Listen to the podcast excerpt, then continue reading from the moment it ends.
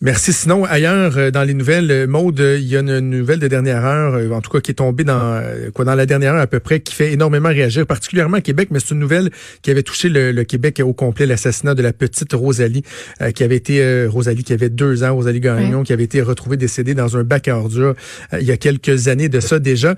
Et, il y a la mère, Audrey Gagnon, qui a contre toute attente, finalement, décidé de plaider coupable. On va essayer de mm-hmm. comprendre ce qui s'est passé avec Valérie Chouinard, notre collègue journaliste pour TVA Nouvelle à Québec. Bonjour Valérie. Bon matin. Euh, donc Valérie, qu'est-ce qui s'est passé? Parce que le procès était prévu pourquoi dans quelques semaines? Là? Oui, en fait, c'était prévu dans, dans moins d'un mois, début du mois d'avril. Euh, ça devait même durer deux mois, mais euh, voilà, changement de plan. Euh, Audrey Gagnon, donc la mère de la petite Rosalie, qui a finalement décidé de plaider coupable à une accusation de meurtre au deuxième degré, également à une accusation d'outrage à un cadavre, et le juge l'a condamnée à la prison à vie. Là, ça, ça fait moins d'une heure de ça. Donc, sans possibilité de libération conditionnelle avant 14 ans. Et Jonathan Maud, faut, faut vraiment se remettre dans le bain, dans le. C'est une histoire qui avait vraiment bouleversé tout le Québec. Je m'en souviens très bien. Là, moi, j'étais là euh, quand euh, on a vraiment fait des reportages. On est allé du côté de Charlebourg. Les gens extrêmement touchés par tout ça. Avril 2018, le corps de la petite Rosalie, deux ans, est retrouvé dans un bac à ordures de l'arrondissement Charlebourg. Et presque deux ans, jour pour jour plus tard, bien voilà que sa mère finalement décide de plaider coupable. et ce matin là, on a appris des détails troublants. Euh, la fillette a reçu 32 coups de couteau à la ah. tête, au dos. Puis on ne peut pas exclure que la gamine ait été asphyxiée manuellement. Donc vraiment des détails assez choquants aussi.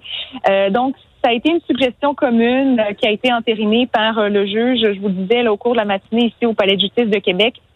Et lorsque le juge a rendu sa décision, il a précisé qu'Audrey Gagnon n'avait pas toujours eu une vie facile pour en arriver là, étant donné son jeune âge, ses problèmes de santé mentale. Et il a dit, et je cite, vous avez commis l'irréparable, vous avez enlevé la vie à votre enfant, la chair de votre chair.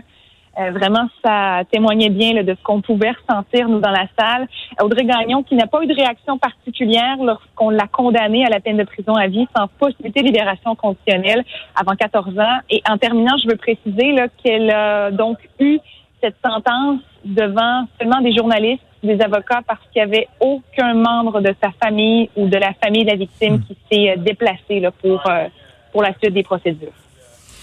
Est-ce que dans, dans les informations qui ont été dévoilées, euh, Valérie, dont, dont, tu nous parles, est-ce qu'on parle de l'état d'Audrey Gagnon? Est-ce qu'elle est, est-ce qu'elle est intoxiquée? Est-ce que, est-ce que sans l'excuser, est-ce qu'on est capable de, de dresser une espèce de contexte aux, aux événements? C'est sûr qu'on se rappelle, à l'époque, Audrey Gagnon, elle avait certaines certains problèmes. Elle et sa fille avaient été même hébergées dans un centre qui aidait les mères et leurs enfants. Ils avaient été, euh, on avait dû les sortir de là. Euh, avait pas vraiment de, de de maison stable, disons. Elle était chez un ami cette soirée-là. On sait qu'elle avait consommé notamment de la bière, du cannabis. Euh, mais bon, quel était son niveau d'intoxication? On ne parle pas de quantité, mais oui. Euh, donc voilà, on, se souvient aussi à l'époque, là, on cherchait aussi euh, un homme comme témoin. Eh bien là, on a vraiment la confirmation que cet homme-là, cet ami-là, lui, n'était pas présent au moment des gestes posés. Mais bon, voilà, c'est assez troublant ce qu'on a pu apprendre ce matin. Puis est-ce qu'on sait pourquoi ça arrive, ça, aujourd'hui? Qu'est-ce qui a motivé sa décision de, plaider coupable? Ça, je le sais pas et j'aimerais vraiment bien savoir. Euh, j'imagine euh, qu'il y a eu beaucoup de négociations. Hein. Les avocats, autant de la défense que de la couronne, on parle des avocats d'expérience. Et comme je disais, le procès devait commencé au début du mois d'avril. Donc, euh, la dernière fois qu'elle avait comparu, c'était en 2019. Donc, on imagine que ça faisait plusieurs semaines qu'il devait y avoir des discussions. On a finalement évité tout le processus et voilà qu'elle a décidé de plaider coupable ce matin. Est-ce qu'on va suivre aussi, euh, Valérie, parce que notre chercheuse a parlé euh, à la coroner qui est chargée de, mener une enquête mm-hmm. publique euh, qui avait été ordonnée. Et demain matin, il devait y avoir une rencontre concernant l'enquête publique. Est-ce que c'est un hasard? Je ne sais pas, mais quand même, je le, place dans le contexte, puis on aura davantage de nouvelles, voir ce qui va advenir de cette démarche-là. Nous, on tente d'avoir davantage d'informations auprès de, la coroner. Ben, Valérie, c'est pas évident ce genre de, de détails-là, mais quand même, le travail doit être fait. Merci de l'avoir fait avec nous aujourd'hui. Merci beaucoup à vous deux. Bonne journée. Bye. Merci donc Valérie Chouinard, journaliste pour TVA Nouvelle à Québec. J'étais en onde aussi à Québec à ce Ben oui, moment-là, moi aussi, dans ce temps-là. Puis Je me je, m'en- bien. ben oui, je m'en rappelle très bien. Tu sais, on, n'en revenait pas, puis j'en reviens pas encore là, avec les nouveaux détails. C'est horrible. C'est moi où ces C'est temps-ci, on est que- confronté ouais. à des, des meurtres et des crimes qui sont sordides, qui sont sans pitié. Je veux dire, elle s'est acharnée sur sa petite fille, un petit corps de deux ans qui porte 32 marques de couteau. C'est dégueulasse. Ça me chavire. Tu sais, c'est, c'est, c'est, c'est la chair de ta chair, c'est ton, ton enfant, c'est ta progéniture, c'est Mm. un, un enfant de deux ans, là, qui veut juste être aimé, qui a, qui a des, un petit sourire, que- comment, comment tu peux en arriver là? Puis la seule satisfaction que j'ai, Maud, à ce stade-ci, c'est de ne pas me dire qu'Audrey Gagnon va euh, plaider la non-responsabilité Ouais. pour cause de troubles mentaux, que donc, tant mieux si le, le plaide coupable, si le système de justice n'aura pas euh, euh, à, être- à s'embourber à cau- avec euh, une cause comme celle-là, mais, mais quand même, tu sais, on peut pas ne pas se, se scandaliser. Puis on en Euh, serait sûrement venu à ça au terme des, euh, des deux mois de procès. Oui, oui, c'est ça, c'est ça. Puis, Je pense que mais- c'était mais- pas mal mais inévitable. on, on va, on va garder l'œil aussi sur l'histoire de l'enquête publique, là, parce que euh, qu'est-ce qu'il y a en arrière de ça? Là? On parle beaucoup de DPJ de ce temps-ci, de suivi. Euh, on, si on savait qu'Audrey Gagnon avait pas eu une vie facile, qu'elle avait des problèmes de consommation, de santé mentale, est-ce qu'il y a des signes qui auraient pu être décelés? Est-ce qu'il y a des gens qui se sont tués? Est-ce qu'il y a des gens qui ont voulu s'exprimer mais qui n'ont pas écouté? Ce genre euh, de questions qui... euh, exactement, qui pourraient euh, on a-tu échappé à, deux reprises même? Est-ce qu'on a échappé Audrey Gagnon elle-même?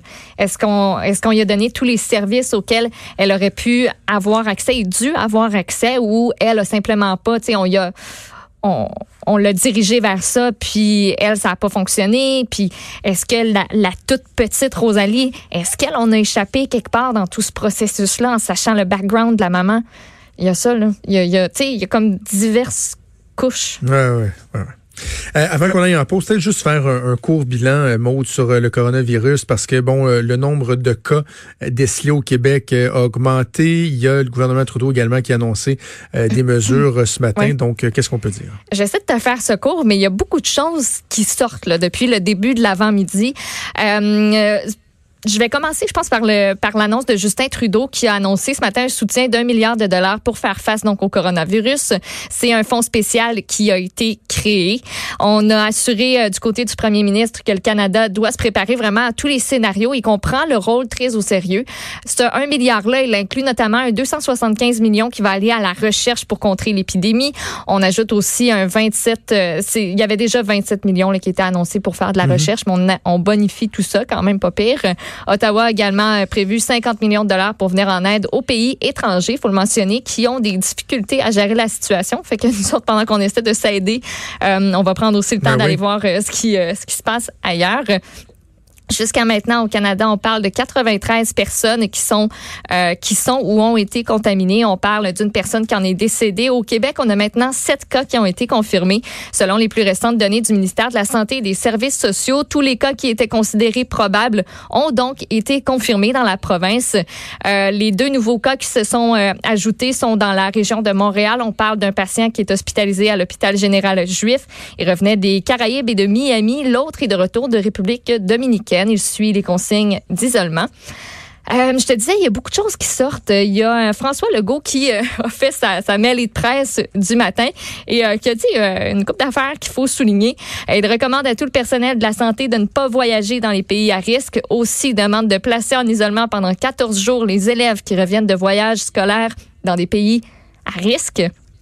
Concernant les championnats du monde de patinage artistique, on devrait en Oh. savoir plus cet après-midi. Mais le premier ministre avait l'air de dire en scrum ce matin que ça, ça s'enlignait pour être annulé. Moi, c'est ça que j'ai compris. Il dit ça Oh. pourrait l'être, mais on vous donne des réponses cet après-midi. Moi, je trouve que c'est comme c'est un pas dans cette Ouais, direction-là, ouais, mais je- on va attendre de porte, voir. là. là. Euh, Puis sinon, autre chose que je mentionnerai en dernier lieu, il y a la mairesse Valérie Plante qui euh, a annoncé qu'elle va se rendre demain dans le quartier chinois. Elle va aller à la rencontre des propriétaires de commerce qui ont vu une baisse de fréquentation chez eux avec l'épidémie du coronavirus. La mairesse a aussi évoqué la discrimination, oui, envers la communauté chinoise, des préjugés. Elle rappelle que le virus ne choisit pas de communauté en particulier, puis elle a souligné que le quartier de la Petite Italie, présentement, est touché par des amalgames doux. Ben non, ben non, ben Je non. te jure. Ben non, Elle en a fait ça. mention ce matin. Puis dans le quartier chinois, ben ça continue. Donc la mairesse s'y rendra. Euh, moi, j'y crois. Je n'ai même pas de misère à y croire ben, que les non, gens non, font mais cet amalgame Tu sais, pour le quartier chinois, effectivement, on l'a vu au début, là, Oui. euh, il y a un mois de ça, mais parce que là, il me semble que tout le monde le sait que c'est pas mal passé les frontières de la Chine.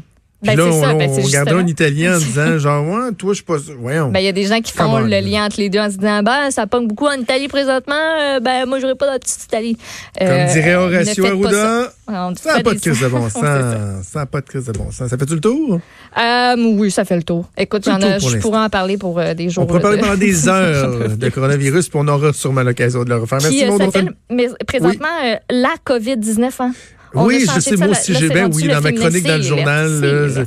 Mais pourquoi donc? Ah, J'ai pas vu pourquoi. Parce que c'est la maladie de coronavirus de ce que je me rappelle avoir lu. Écrit ma chronique dans le journal hier, COVID-19. puis j'avais vu ça circuler, puis là, j'écrivais la COVID, puis là, j'essayais de trouver des façons